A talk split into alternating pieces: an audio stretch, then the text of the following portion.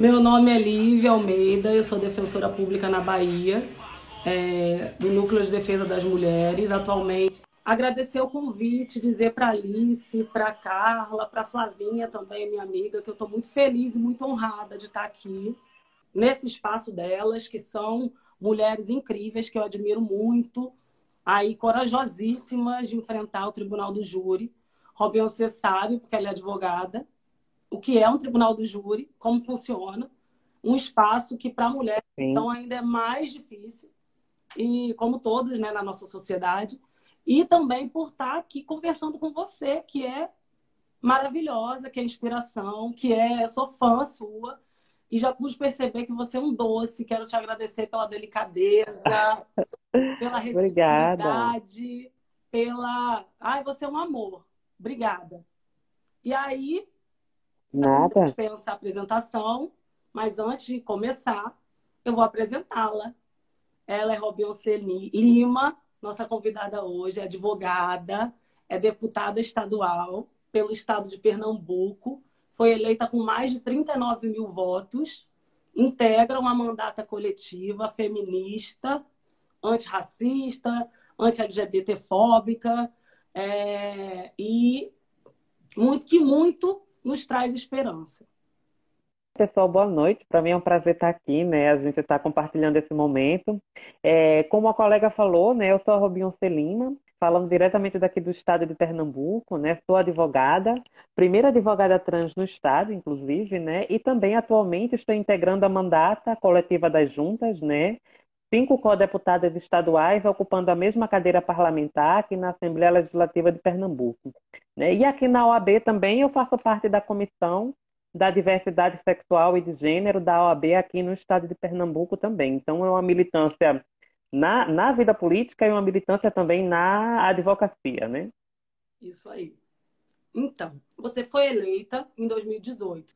Uma eleição Sim. que nos deixou, que me deixou extremamente frustrada, extremamente triste, extremamente angustiada. Foi algo assim que para gente do que é progressista, do campo progressista de esquerda, foi extremamente apreensivo e triste com essa eleição, né? Com a ascensão da extrema direita no poder federal, executivo, mas ao mesmo tempo você a sua eleição, a sua presença, é, a Érica Malunguinho em São Paulo, Érica Hilton em São Paulo também, Talíria Petrone, que saiu da minha cidade, Niterói, e foi para a Câmara, dos deputados. Sim. E outras sementes. A Áurea Carolina, a Áurea Carolina também. Renata Souza e várias sementes, né? Do, de Marielle. Nos trouxeram esperança nesse contexto de, de medo, vamos dizer assim. E aí a Érica Malunguinho, numa entrevista, ela falou: o conservadorismo não é unanimidade. E aí eu queria que você dissesse qual é a importância disso, qual a importância de vocês estarem nesse espaço, ocupando esse espaço, nesse governo conservador. Primeiro é importante a gente fazer uma leitura né, do, da situação que a gente tem atualmente.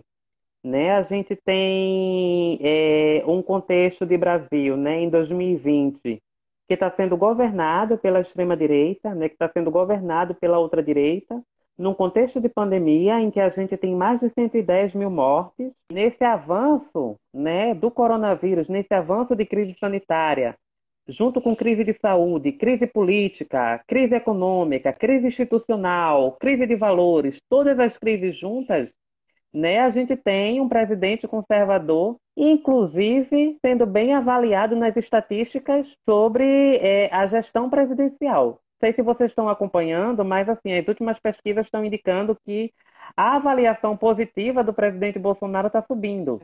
De 2018 para cá, a gente teve uma grande variação. Né? 2018 para 2020 não é o mesmo cenário, né? porque a gente tinha, por exemplo, em 2018, o Nordeste em que o discurso bolsonarista não tinha vez. Sim. Sim. Em 2018, o Nordeste que não dava ouvidos ao discurso de ódio de Bolsonaro, porque o Nordeste é PT, o Nordeste é a terra de Lula, terra firme e chão batido. Né? O que a gente tem observado hoje é um crescimento dos discursos de ódio inclusive dentro do próprio Nordeste, né? Porque veja, a gente tem, né? A gente tem hoje um perfil de Nordeste que está, infelizmente, se abrindo ao discurso bolsonarista. Não é mais o Nordeste de 2018, né? Que o Nordeste de 2018, o Nordeste foi a única região que Bolsonaro perdeu. E agora a gente tem um cenário de 2020 em que Bolsonaro está conseguindo inserção dentro dessa região que se chama Terra de Lula, né? Dentro da região Nordeste, Terra Firme, Chão Batida, ou uma região completamente identificada, né? Com o PT, mas que agora é, é, as ideias da extrema direita tá conseguindo, né? Se filtrar nessa região que até então é, é era contra esses discursos bolsonaristas, né? A gente está vendo é, é um contexto completamente diferente, né? A, aprova a aprovação do presidente Bolsonaro está crescendo, inclusive no Nordeste onde a gente menos esperava, sabe? E aí vem esse questionamento de como é, é, como é que a gente pode aprender a estar observando em que parte a gente se equivocou, sabe? Porque o que é que aconteceu? Na verdade, a gente teve o protagonismo da gente de discurso alternativo foi tomado pela extrema-direita, porque a esquerda era muito marcada com esse discurso antissistêmico. A esquerda é marcada pelo discurso antissistêmico, né? Sempre que as pessoas estavam desconformadas com o sistema, a gente de esquerda chegava e dizia: ah, você, tá, você não está conformado, não? A gente tem outra alternativa aqui, olha. A gente chegava e oferecia uma outra alternativa. Só que a gente perdeu esse lugar de fala. Quem tomou esse lugar da gente foi a extrema-direita. A extrema-direita tomou esse lugar de discurso alternativo, comprou, conseguiu conquistar muitas pessoas com esse discurso e hoje a extrema-direita está aí na presidência da República, sabe? Então, como é que a gente pode estar tá refletindo sobre isso, né? Como é que a gente pode aprendendo com isso tudo, né? Porque a gente sabe que a extrema-direita está hoje no poder, no Executivo Federal, porque a extrema-direita consegue chegar onde o Estado não consegue chegar, a extrema-direita consegue chegar onde a esquerda não consegue chegar. Então, assim, em vários locais, em vários locais, não tem escola nem posto de saúde, mas, mas tem, por exemplo, uma igreja. igreja. Mas tem uma igreja, sabe? Então, assim, é, em decorrência disso tudo que a gente tem hoje, o resultado que a gente tem, né? Uma crise sanitária, uma crise política, uma crise de saúde, uma crise institucional, Sim. né? Todas as crises juntas, sabe? Então, como é que a gente pode estar tá pensando sobre isso, né? E como a gente pode estar tá, é, recuperando esse lugar de fala da gente, que sempre foi nosso, historicamente, de oferecer esse discurso alternativo, de, de, oferecer essa possibilidade de fazer algo diferente, né? De trazer algo diferente. Sempre foi da esquerda. Esse perfil de trazer algo diferente sempre foi da esquerda, mas agora não está sendo mais, sabe? Então, assim, como é que a gente volta a ter esse lugar que sempre foi da gente e agora não está sendo mais, né? Como é que a gente é, consegue estar tá recuperando esse espaço, sabe? É, me parece que essas eleições municipais, né, parecem ser uma boa iniciativa de a gente estar tá recuperando esse espaço aos poucos, né? nas, nas suas cidades, nas câmaras municipais, nas prefeituras, né? Parece que essa retomada não pode se dar do dia para a noite. Sim. Né? A gente tem que ir retomando aos poucos passos, aproveitando inclusive os pleitos, né? o pleito eleitoral agora de 2020, para a gente estar tá ocupando esse espaço e estar tá fazendo essa transformação, sabe? A gente tem uma política hoje que é excludente, uma política que é machista, misógina, patriarcal, LGBTfóbica, uma política que sempre fechou as portas para a gente. Somente em 2018, né, a gente consegue eleger mulheres trans deputadas estaduais. De do, de, somente em 2018. Veja quanto tempo passou, né, em termos políticos. Veja quantas votações, Sim. quantas eleições tiveram para somente em 2018 a gente eleger deputadas trans, sabe? Então, assim, é, é, é, como é que a gente pode estar reivindicando esse espaço né, que sempre deveria ter sido nosso e nunca foi, né? Sempre deveria ter sido nosso e nunca foi. A gente tem hoje, em pleno 2020, um Congresso Nacional em que somente 15% é ocupado por mulheres, enquanto a sociedade brasileira, 52% são mulheres, sabe? Então, que representatividade é essa? Esse Congresso Nacional realmente representa a sociedade brasileira? Porque no Brasil a, a, a, regra eleitoral é pelo sistema representativo, né? A legislação eleitoral diz que tem que haver a representatividade da sociedade brasileira no parlamento, mas está muito falha essa representatividade em que somente 15% das cadeiras é ocupada por mulheres e 85% por homens, né? Quando a gente é maioria na sociedade, inclusive. E quando a gente faz o recorte racial, é que fica mais complicado ainda, porque somente 3% das cadeiras são ocupadas por mulheres e mulheres negras. Então, como é que a gente pode estar tá, é, debatendo, discutindo sobre isso, né? Inclusive é até fundamental a gente tomar essa discussão, né? Quando a gente se propõe a retomar a democracia. Olha só. Que a proposta da esquerda é essa, né? Fazer essa retomada, mas sem discutir isso não tem como. Deixa eu te falar uma coisa. Você estragou todo o meu roteiro. Mentira, tô brincando. Já falei tudo, né? Já falei tudo. Você saiu respondendo um monte de coisa que eu ia. É, é... Aos poucos, eita. Então aí você já. Fui na dinâmica. Deu duas perguntas. Na primeira, aí como é que eu fico?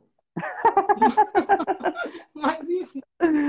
É, eu vou então... Mas vamos, vamos levando. É, a gente vai, é assim mesmo. É, eu queria. Você falou aí algumas coisas que não estavam nas minhas perguntas, mas eu até refaço e tal.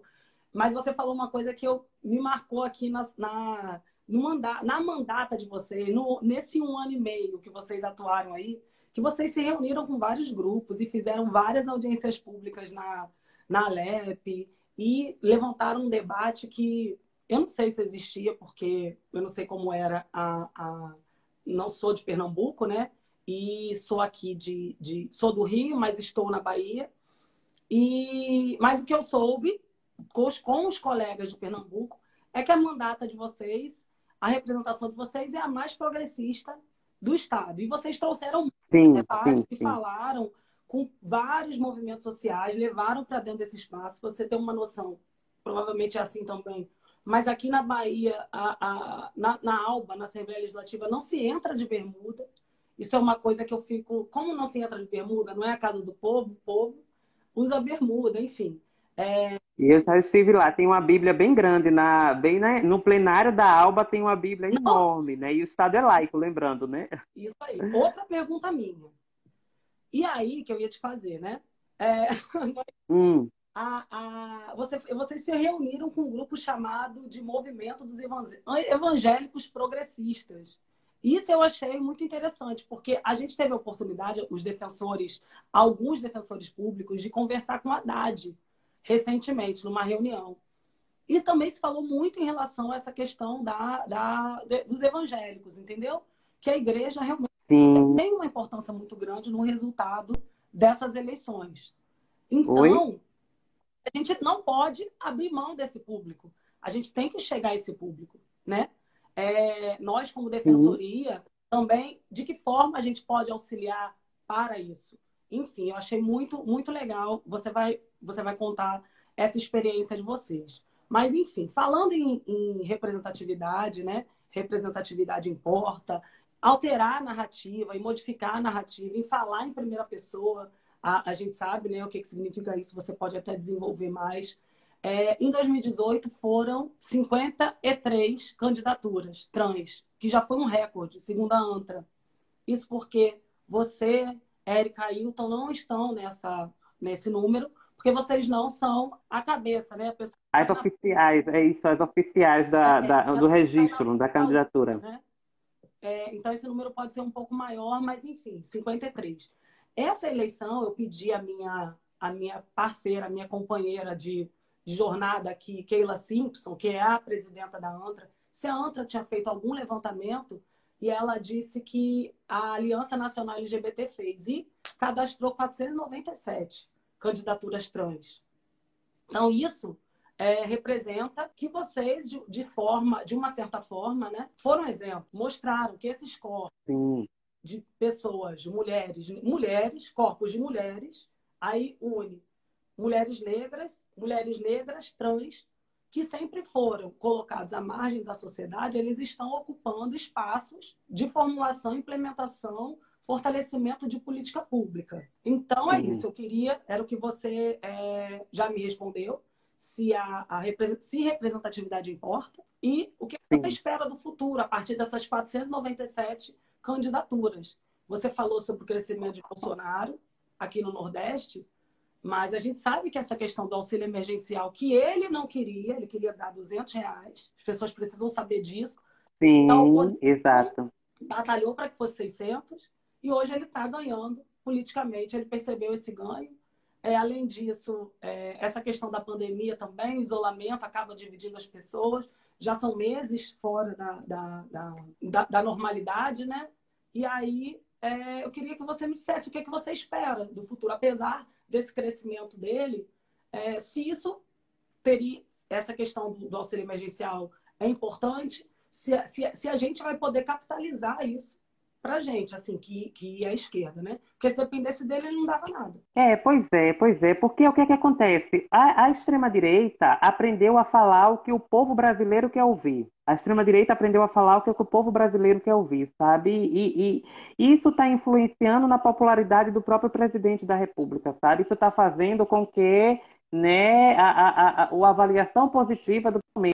Então, se a população está reclamando que não está aberta a economia, então vamos abrir a economia. Se a população está reclamando de estar tá em casa o tempo todo, então vamos flexibilizar a quarentena, sabe? Então, assim, o que é que o povo quer ouvir? O que é que o povo quer ouvir? Vamos falar o que o povo quer ouvir. E isso está fazendo com que a, aprovação da presidência da República fique cada vez maior, né? O que traz para a gente um fator de preocupação no sentido de ampliação, de ampliação, né, dessas ideias é, de precarização, inclusive dos serviços públicos, né, sem se preocupar com a própria vida das pessoas, né, sem se preocupar com as 110 mil mortes que a gente tem aqui no Brasil. Ou seja, o discurso do governo é de que a economia tem que abrir, morra quem morrer. Né? O discurso é esse, igual o discurso do, do prefeito de Milão, né? que disse que Milão não se fecha e aí é, é, é, o coronavírus em Milão pitou e bordou, né? fez a festa. Sabe? Então, assim, como é que a gente pode estar tá aproveitando esse momento de eleições para a gente estar tá podendo incidir nessa questão né, e fazendo uma, uma contra-argumentação em relação a isso. Né? Como é que a gente pode estar contra-argumentando nesse período, né? como é que a gente pode estar oferecendo uma, uma argumentação contrária né? e comprovando junto com a ciência, porque a ciência está do lado da gente, a ciência está do lado da gente, né? como é que a gente utiliza a ciência e utiliza a laicidade do Estado para recuperar né, essa posição de discurso alternativo, né, para recuperar essa posição que sempre foi da gente e dessa vez foi tomada, né? Nessas eleições de 2018 foi tomada, né? Mas assim, é, com relação às candidaturas LGBTs, né, que estão cada vez mais maiores, digamos assim, né? Eu fico bastante feliz. Quanto mais candidaturas, mais chances de a gente estar ocupando esses espaços, né? Mas a gente também tem um longo caminho pela frente no sentido de convencer o eleitorado a votar na população, é porque a gente sabe que, infelizmente, o perfil, na cabeça das pessoas, o perfil de político é um perfil de gênero, branco. Não se imagina LGBT na política. Você chegar na rua, chegar na rua e abordar qualquer pessoa, perguntar, desenho um político? Faça um desenho de um político aqui nessa folha de papel para mim, por favor. Muito provavelmente a pessoa vai desenhar um homem cisgênero, hétero, que não é LGBT, né, branco, com paletó e gravata e segurando alguma maleta. Sabe? Então, assim, não está no perfil das pessoas, não está no imaginário das pessoas LGBT sendo essa pessoa política. Está no imaginário das pessoas, a, a, não está no imaginário das pessoas uma travesti deputada, uma travesti vereadora, né? uma lésbica prefeita sabe? É como se fosse duas coisas dissociadas, né? A sociedade entende que é, LGBT e política meio que não combinam, sabe? E aí como é que a gente é, pode estar tá colocando na cabeça das pessoas que o lugar da gente também é na política, que a gente pode sim estar tá lá dentro fazendo política? Como é que a gente consegue modificar na cabeça da sociedade esse perfil de que somente político homem, cisgênero, heterossexual e LGBTfóbico é que devem estar nesses espaços de poder. Isso parece ser um grande desafio. Outra coisa também que a gente tem que falar, né, e ser bem sincera, é que a gente, LGBT, tem dificuldade de conseguir votos dentro da própria comunidade LGBT. Tem isso também. Querida, teve LGBT que votou em Bolsonaro, tá? É. Não vou mentir aqui para vocês, não. Não vou mentir. Então, assim, Sabe, a gente tem essa dificuldade também. A gente tem essa dificuldade. Infelizmente, tem pessoas LGBTs que preferem votar em pessoas aliadas do que LGBT propriamente. Aí chega e diz, ah, não, não é LGBT, mas meu candidato é aliado, ele apoia a causa LGBT. Vamos, vamos fazer essa análise, né, de, de, né, porque assim, você ser LGBT é uma coisa e você ser aliado da luta LGBT é outra, né? Completamente diferente, porque você não está sentindo na pele, sabe? Então a gente tem que ter esse cuidado com relação a, a, a essas pessoas que se propõem a ajudar a causa, mas sem ser propriamente LGBT. Veja, a gente tem é, essa necessidade de ajudar mutuamente uma a outra, né? Uma LGBT, é, por questões éticas, deveria teoricamente ajudar outra LGBT a se eleger, sabe? Mas também a gente tem que estar tá, é, tomando cuidado no sentido da representação na prática, que é diferente da representação meramente formal, né? Porque assim, tá, eu vou votar numa candidatura LGBT para ter mais LGBTs na política. Mas esse LGBT que eu vou votar, ele defende quais pautas? Sim. Sim. Porque se for uma pessoa candidata LGBT, né, que está defendendo o bolsonarismo, se for uma candidatura LGBT, né, que defende ideias LGBTfóbicas, se for uma candidatura LGBT que defende o machismo, não adianta de nada a gente estar tá votando nessa candidatura. É mesmo que votar numa mulher, né, dizer vote em mulher, vote em mulher, vote em mulher, mas a mulher lá dentro, quando chega, defende, defende as ideias do machismo. Sim. Sabe? Então, assim, é necessário também ver essa diferenciação, né? Sim.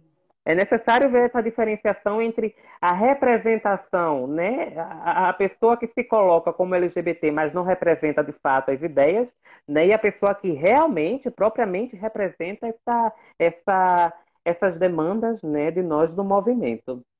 Eu li, é, Rob, o livro do Jean Willis. Ele contou para a história dele o que será o nome do livro e ele contou toda a dificuldade, né?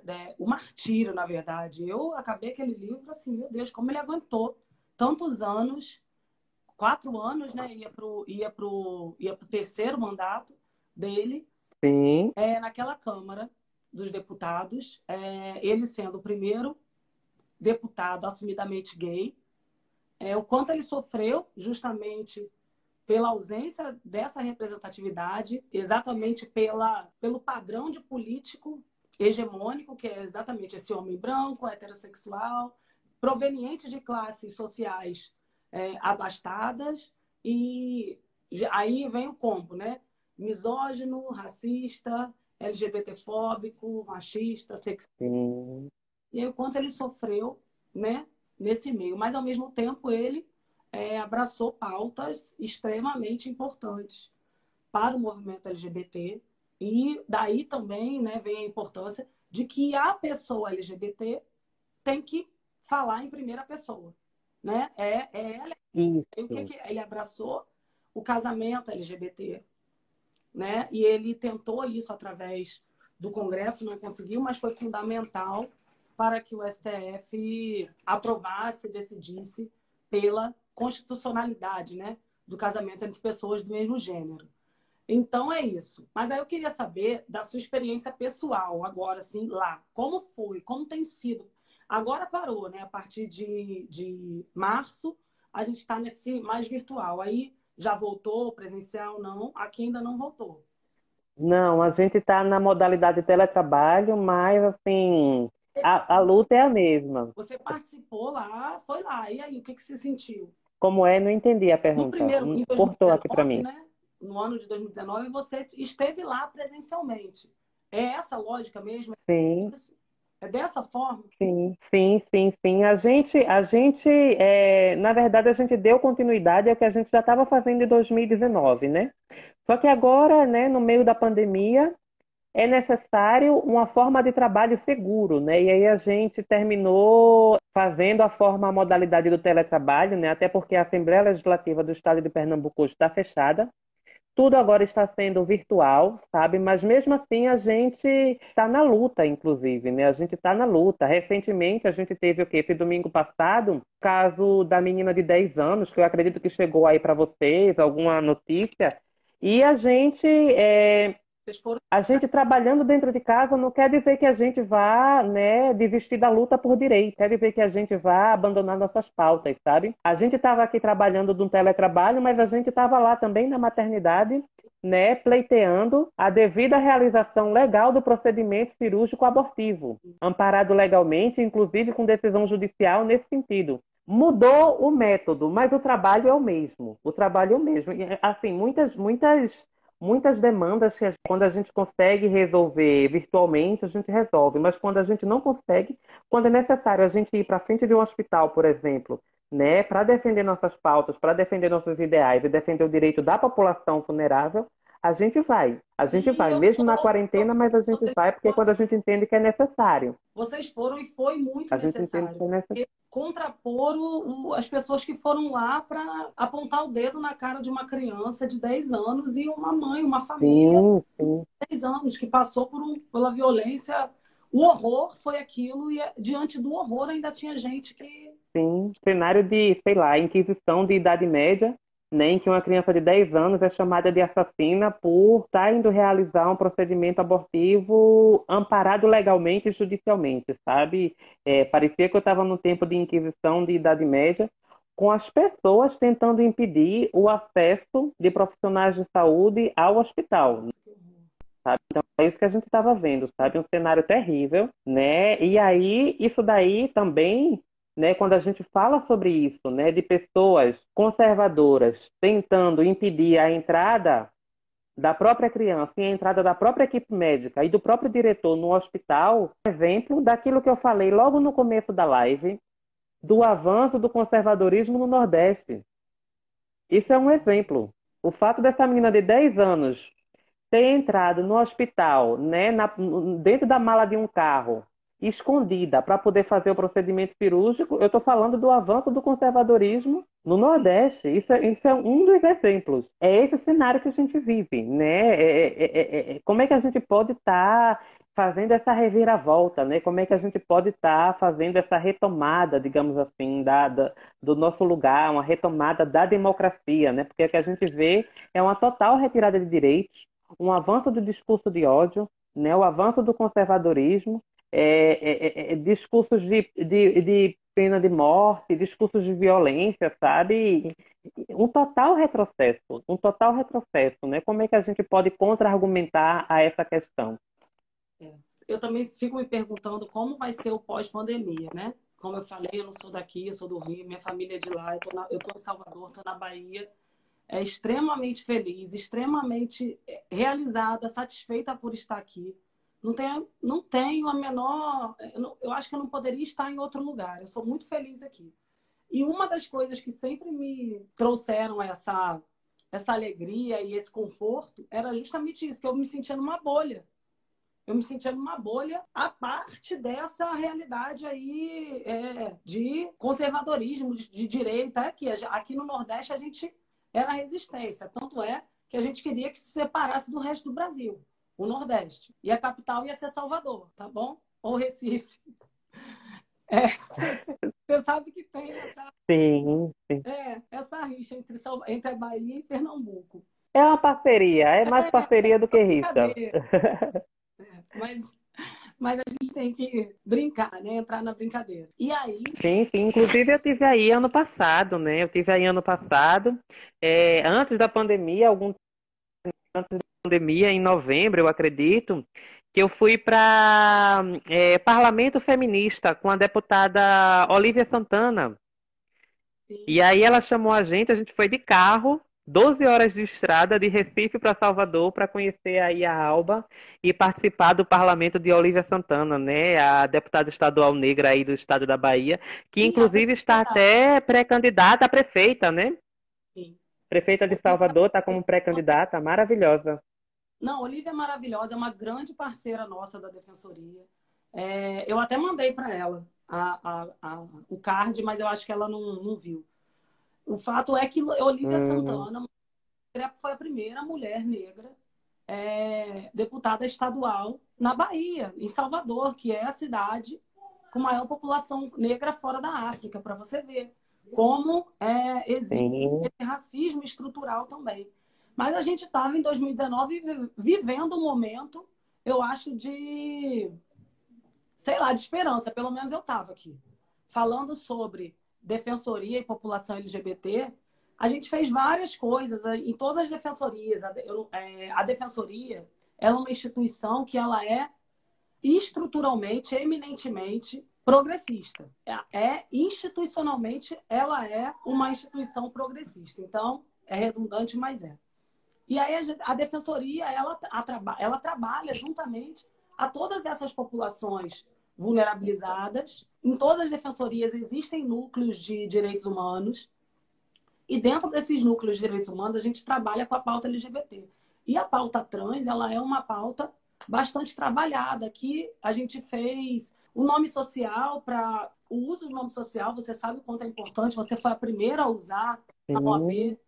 A defensoria ela auxiliou o governo do estado na num decreto. Aí eu sei que vocês também têm um projeto de lei para que seja obrigatório Sim. o uso do nome social, mutirões de, de adequação de nome e gênero, seminários é, visibilizando a população. Existe a formação continuada em gênero e diversidade nas escolas, em diversos espaços, produção de material, cartilha, folder. Tivemos um êxito que eu achei muito legal no Carnaval de Salvador, a Polícia Militar, ela fez a revista respeitando a identidade de gênero. Inclusive, a gente teve uma, uma audiência pública de um deputado do PSL que quis criticar essa, essa cartilha da Defensoria, que era uma cartilha sobre abordagem policial, e um dos pontos falava isso, que a mulher trans ela tem que ser revistada pela policial feminina. E aí a gente foi muita, muita gente, muita é, é, movimento de pessoas trans e ele ficou sem nenhum apoio, ou seja, a audiência pública era dele e ele ficou assim, quase ele se enfiou embaixo da cadeira. Então a gente estava vivendo esse momento assim de, sabe, de esperança mesmo. E aí veio a pandemia, e aí veio isso tudo, né? Essa, essa crise aí, ao mesmo tempo, pessoas defendendo a ditadura, contra o STF, para fechar o Sim. Congresso, coisa assim que a gente Sim. Não acredita. Então, o que esperar da pandemia? Pós-pandemia, você já falou. Mas eu quero que você diga o que que você, o que que as instituições, né, como a Defensoria Pública, como ela pode ajudar? O que que você espera, você como parlamentar, de atuar até tendo a Defensoria Pública de Pernambuco e tá aí o, o, o Henrique, que é maravilhoso, que é hoje está como coordenador de Comigo, Henrique da Fonte. Henrique da Fonte. Como que a gente pode trabalhar? Porque a gente tem, a gente está trabalhando pelas mesmas pautas de formas diferentes e como Sim. a gente pode ajudar na implementação de, dessas políticas públicas. É, eu acho que a gente, observando né, o contexto que a gente tem hoje, um contexto de pandemia, né, em que a vulnerabilidade de pessoas que já eram vulneráveis antes do Covid-19 aumenta, né? A gente tem que estar tá observando isso, porque quando se diz tá todo mundo, ah, o coronavírus está no mesmo barco, está todo mundo no mesmo barco, não é bem assim não, viu? Não é bem assim não, porque o barco está naufragando, mas enquanto umas pessoas já morreram e outras estão à deriva, tem gente fazendo churrasco e andando de jet ski. Então não está todo mundo no mesmo barco, não. Como é que a gente pode, né, nesse contexto de pandemia, estar tá reduzindo os impactos né, do Covid-19 nessa população mais vulnerável, né? Lembrando que a gente está num contexto de país em que tem mais de 110 mil mortos pelo Covid-19.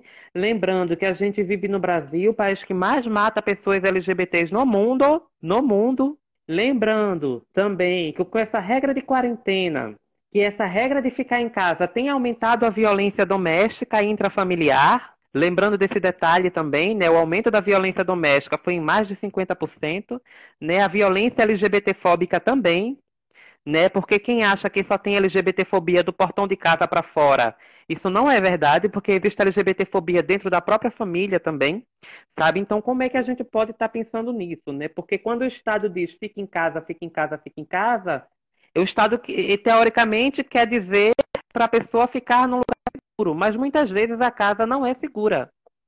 A própria casa da pessoa não é segura, né? Porque a pessoa convive com um violador de direitos a pessoa convive com alguém que viola seus direitos, né? Seja é, é, é por, por LGBTfobia, seja por machismo, seja por racismo, dentro de quatro paredes, inclusive, sabe? Então, como é que a gente pode estar, né, enquanto operadores e operadoras do direito, digamos assim, né? Como é que a gente, enquanto corpo jurídico, pode estar é, é, usando da atividade profissional da gente, né? Usando da nossa atividade profissional para estar tá é, ajudando essas pessoas nesse contexto de pandemia, reduzindo o impacto dessas violências contra essa população LGBT, mulheres, população negra, né, essa camada mais vulnerável que a gente que está sofrendo horrores com a pandemia, né, que o sofrimento já não era novidade para essas pessoas. E agora, com esse contexto de Covid-19, se intensificou ainda mais, a vulnerabilidade dessas pessoas, sabe? E aí como é que a gente pode,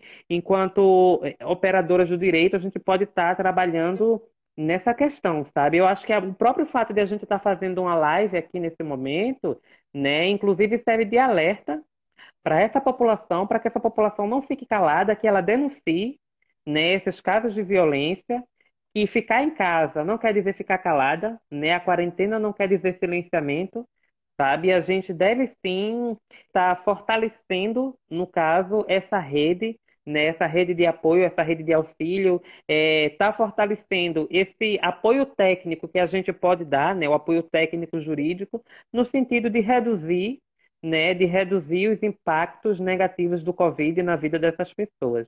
A gente sabe, né, que todas as pessoas, essa, todas essas violências aumentaram e a gente percebeu que as instituições elas estavam totalmente despreparadas para atender essa população, né? Mulheres, é, LGBT, pessoas LGBTs que sofrem essas violências agora em casa, porque antes elas podiam sair de casa, passar o dia, trabalhar e voltavam, e aí a violência acabava é, é, sendo mais suportável, vamos dizer assim. E agora não, agora elas estão assim. Só que essas pessoas, elas é, não têm política. E por mais que você, eu vi que vocês também é, aprovaram projetos, vocês já aprovaram coisa em 2019, né? E agora, Sim. no contexto da pandemia, projeto para. Aprovaram já a lei para poder obrigar os hospitais particulares a poder a informar se tem vaga. A informar os leitos. Os leitos informar o quantitativo de leitos, isso. Exatamente. Isso. São, são, são coisas assim que importantes porque a gente sabe que o SUS é o que você falou. A pandemia, o vírus atinge todo mundo, mas quanto maior, mais marcadores de vulnerabilidade, mais profundo é o efeito, né? Se a pessoa tem, não tem um plano de saúde, uhum. ela tem uma dificuldade maior para poder é, se, é, é, não, não ter complicação, vamos dizer assim. E aí vocês aprovaram isso num contexto de pandemia. Isso também tem, tem as coisas ruins, eu acho que muitas coisas ruins, a gente percebeu realmente que o Estado ele não, tá preparado, não estava preparado para amparar essas pessoas. É, ou melhor, até estava, ele não está tá dando auxílio emergencial aí, né? E o salário mínimo a mil, a mil reais. Enfim, dinheiro deu para perceber que tem. Como que a gente vai, depois disso tudo, manter essas políticas? Porque não se faz política sem orçamento. Como conseguir esses orçamentos, entendeu? A defensoria ela está ali também para ajudar a pressionar, para poder é, é, garantir uma decisão, mas às vezes a gente consegue a decisão e não consegue a efetivação de uma internação e a pessoa, é, é por exemplo, não, não, não sobrevive. Então a gente precisa trabalhar realmente, porque mudar uma estrutura social é, tão impregnada né, de racismo, de, de misoginia, de, de diferença social de classe também, né? Por conta do, do colonialismo. Sozinha não muda nenhuma instituição, uma pessoa, uma, uma mandata, um deputado, uma deputada, não muda uma situação dessa. Então, é nesse sentido que, que também é a importância de você estar tá aqui para que a gente trabalhe realmente sempre em rede, né? Em rede de, de enfrentamento a todos esses horrores, essa, a essa sociedade excludente. É, o que a gente precisa é de uma radical modificação do pensamento da sociedade, né? O que a gente precisa é de uma radical transformação, né? Para que a gente possa ter é, a efetiva é, garantia dos nossos direitos, sabe? Porque, veja, a gente está numa sociedade em que nós, transexuais e travestis, a gente tem que entrar na justiça para poder mijar e fazer cocô no banheiro público. Banheiro, né, gente? A gente tem que entrar no judiciário para. Eu quero saber aqui quem é que está assistindo essa live que tem que entrar na justiça para poder mijar no banheiro de shopping. Sim. Veja, veja o nível, né, de sociedade que a gente está, sabe? Então, como é que a gente pode questões no sentido de, de, de questionar, né, até que ponto a gente chegou, né, é, é, é questionar o porquê da gente estar tá nesse fundo de poço, né, e pensar soluções e alternativas para a gente ter uma sociedade mais, mais inclusiva, né, mais justa. Não adianta mais a gente estar tá tratando a questão racial como tabu. Não adianta mais a gente estar tá tratando machismo, racismo, LGBTfobia como tabu. A gente tem que trazer esses debates. A gente tem que trazer esse debate. O coronavírus, o coronavírus trouxe uma situação que a gente não pode estar tá mais escondendo essas problemáticas sociais. O coronavírus expôs todas as problemáticas sociais que a sociedade tentava empurrar para baixo do tapete e não conseguia, sabe? É, é, é, como a gente pode aproveitar essa oportunidade de crise no sentido de aprender alguma coisa positiva para transformar a sociedade, sabe?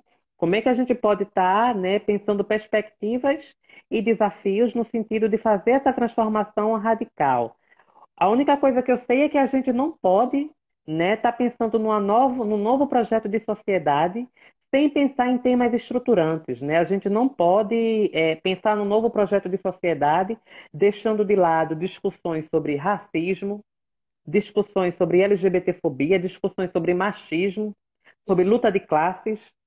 A gente não pode, sobre a questão indígena, não pode discutir democracia sem falar sobre a questão indígena, sem falar sobre a questão ambiental, sabe? Tudo isso envolve um novo projeto de sociedade sabe? Porque quando a gente é, é, é, é, a gente mais uma vez termina errando, né? Quando a gente diz, quando a gente diz que a prioridade é derrotar o fascismo sem discutir essas outras questões. Ok, a gente tem que derrotar o fascismo. A gente tem que derrotar o fascismo para retomar a democracia. Mas sem discutir gênero, sem discutir questão de raça, sem discutir questão de classe, sem discutir o machismo, sem discutir a LGBTfobia, sem discutir a luta indígena e quilombola, sabe? Sem discutir reforma agrária. Como é que a gente vai retomar a democracia desse jeito? Que desespero é esse? Sequer existe. Né? É, é, é, fundamental a gente tomar esses termos estruturantes. Não existe democracia. Efetivamente... Não vai existir democracia enquanto não, não resolver esses temas e não resolver esses problemas que Exatamente. são estruturantes. Exatamente. É. Não tem isso de resolver depois, não. Não tem isso de resolver. Não, depois a gente resolve. Racismo, depois a gente resolve. Machismo, a gente resolve depois.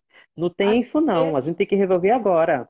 A gente teve alguns avanços, né, Rob, em relação a. Nesses, nos anos, né, dos governos de esquerda, a gente teve alguns avanços. Poderíamos ter tido mais avanços, mas a gente percebeu que esse pouco está tentando ser tirado da gente. Sim. Esse pouco. Sim.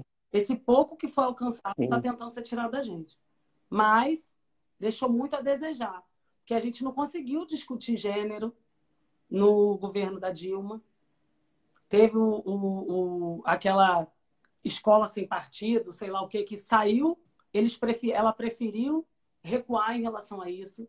Então, continuamos mulheres trans tendo uma expectativa de vida de 35 anos porque não se fala sobre, sobre identidade de gênero, não se fala sobre é, outras possibilidades né, de feminilidade ou masculinidade que estão desatreladas do, do órgão genital. Pouco, mas esse, ainda que não tenha sido grandes, não tenham sido tão grandes as conquistas, as que tivemos estão querendo ser retiradas, né? De nós. Então a gente realmente a gente precisa ficar atenta o tempo inteiro e vigilante o tempo inteiro, principalmente nós mulheres, porque Sim. a qualquer momento a gente perde o que a gente conseguiu, a duras penas. Não, eu já, eu, eu, eu meio que já falei em breves palavras, né, o que eu estava planejando fazer a fala. É, eu queria mais agradecer a oportunidade, né, já que a gente está encerrando já para o final.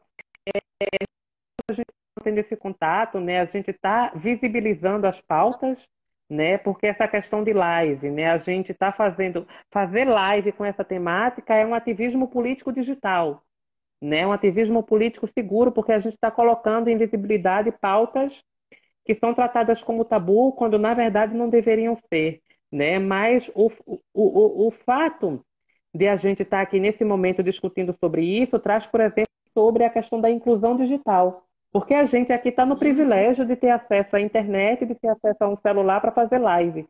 Mas muitas pessoas não têm. E o acesso à internet, à inclusão digital, né, para que se mantenha visibilizada essas questões e para que, que essas temáticas cheguem cada vez à população. E muitas pessoas não têm nem sequer água para lavar as mãos, imagina uh, acesso à internet ou conexão com um celular conectado, sabe? Então, assim, uma coisa para a gente pensar né, e para a gente refletir também para que a gente possa estar tá mantendo visibilizada né, essa nossa pauta, essa nossa luta, essa nossa militância.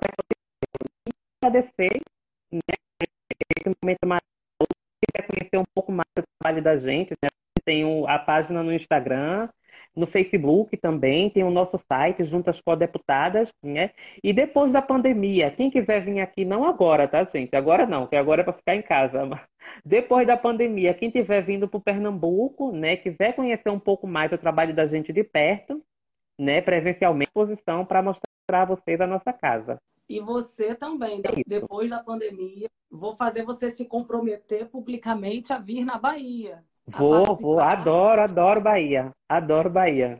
A participar com a gente aqui na Defensoria, falar para as pessoas e, e, e trazer, né? Todo esse conhecimento, essa experiência, essa, esse isso aí, isso tudo que você representa para todas nós, que eu estou muito feliz de estar aqui com você e quero te ver pessoalmente, quero trazer você aqui pessoalmente, já é um compromisso, viu? Tá certo, tá certo. Vai ser um prazer. Adoro, adoro Salvador, adoro Bahia. Nossa, maravilha, lugar lindo. Que bom, que bom. Olha, muito obrigada, muito obrigada. É, sorte, é, sucesso. De nada. Força, Foi ótimo. Coragem, força que precisa, né? A gente precisa para enfrentar. E é isso, conte com a gente, conte com a Defensoria, tenha a Defensoria como uma instituição parceira de todas tá as certo. lutas, todas as batalhas aí, e que a gente vai estar tá ali, é, não, só, não só batalhas e atendimentos individuais, mas também questões é, amplas e coletivas, mudança mesmo de estrutura social. A Defensoria Pública ela tá aí para isso. Só para fechar mesmo, eu queria que você desse o último recado para meninas trans que acompanhem em um minuto. Um minuto. Um minuto? Ai, nossa. Fala em um minuto. Para as meninas trans que estão te vendo, a gente sabe. É possível é sonhar, é possível sonhar, é possível assim, a gente traçar outros caminhos, né, para além daquele que a sociedade, outras possibilidades de futuro e outros mundos para a gente. Isso. A gente sabe o quanto é importante quando a gente vai nas escolas é, falar sobre, sobre isso, sobre gênero, sobre diversidade, sobre raça, e racismo. E, e a gente tem uma mulher trans na Defensoria Pública e o quanto ela, a presença dela, é, inspira outras pessoas e fortalece outras pessoas. Então, é isso. Muito obrigada. Muito obrigada, meninas obrigada. do, do Bruxa, por terem me dado essa honra de conversar com essa mulher inspiradora, incrível e um doce, um amor, delicada, uma. Nossa, dá vontade de apertar. Um beijo. Obrigada, gente. Um beijo. Tchau, tchau.